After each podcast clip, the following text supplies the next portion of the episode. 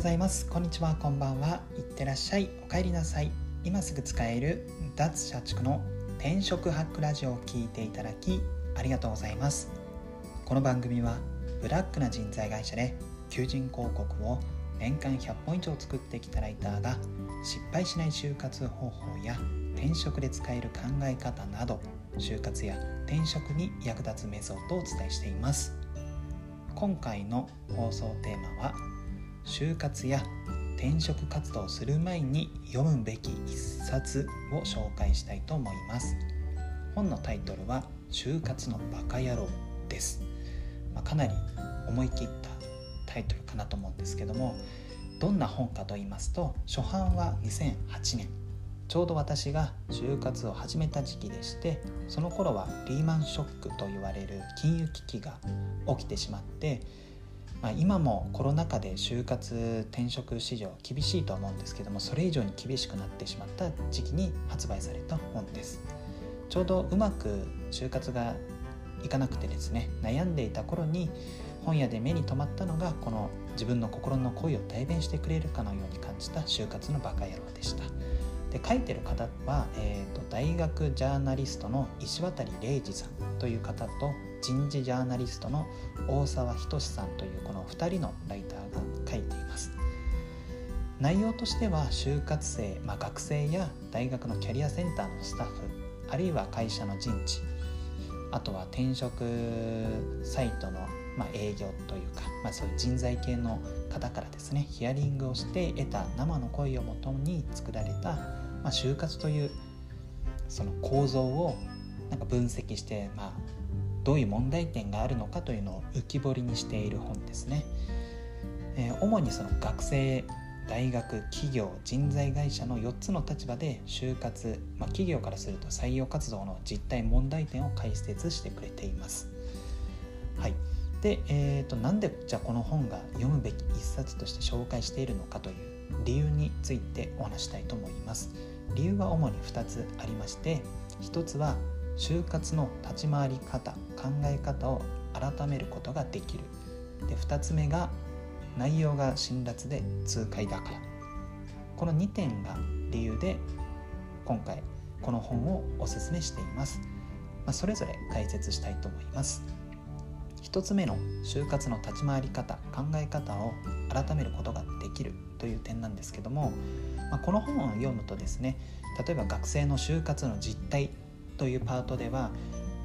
まあ、学生がありがちな陥りがちなミスとかを指摘してくれているんですよね。ですので、まあ、あ自分こういうことやりがちだなというのが、まあ、改めて本で浮き彫りになってくれるので、まあ、そこで自分の行動を修正することができるんですよね。で加えて企業から見た就活、まあ、採用活動の実態というのも知ることができますので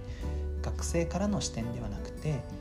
企業側採用する側の視点も踏まえて、まあ、就活の問題点を教えてくれるので、まあ、それを踏まえて自分のこの就活の立ち回り方考え方を改めることができるんですよね。まあ、なんというかその就活していると、まあ、感じるだろうその不満や不安のなんか原因がここでなんか明確化できるんですよね。なんとなく感じていた不満や不安のポイントというのがこの本読むと分かってくるので、まあ、それを踏まえるとあじゃあ自分はこうした方がいいよねというのが分かるので就活の立ち回り方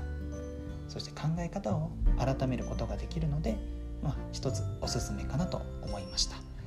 で2つ目の内容が辛辣で痛快というところなんですけどもまあ、ちょっとこの本結構もうズバッと切ってくれるんですよね。物事、えーと就活のその問題点というまあ、それはもう学生に対してもそうですし企業に対してもそうですし大学にもそうです。で、まあ、例えば面白いなと思ったのが、まあ、本の冒頭で就活の構造を焼肉の生焼け理論と、えー、言ってその、まあ、ちょっと揶揄してるんですよね。まあ、どういうこの焼肉の生焼け理論っていうのは、まあ、みんなで焼肉をした時に早く食べないと他の人に食べられてしまうからまだ生焼けの肉を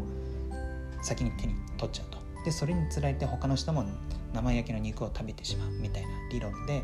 ま、要はこれはみんなはみんなそれぞれがこれはまずいよねって思っているもののそれぞれが他の人には先に先を取られたくないと考えて結局みんなこれはまずいよねという状態に陥っていくみたいなことを、まあ、説明している理論です。まあ就活とかも結構学生も企業側も本当はこうするべきなのにでも同級生は先に泣いてもらっているしとかあとは競合会社がもっと良い人材を先に獲得しているならうちもやらなきゃみたいなところで、まあ、みんなが良くないよねっていう状態に陥ってしまっているみたいなのをこの冒頭で焼肉の生焼け理論と呼んで、まあ、ちょっとこうズバッとこの就活で感じた違和感をですね切ってくれるとかそういったところは結構痛快で、まあ、読んでて面白いかなと思います。加えてそうですね学生のその就活の実態を解説するパートでは学生の自己分析が痛すぎるみたいなことも言っていて、まあ、これ本の内容をまあそのまま読んでしまうともともと何も考えないで大学生活幸せに過ごしていたのにいきなり自己分析しろと言われても、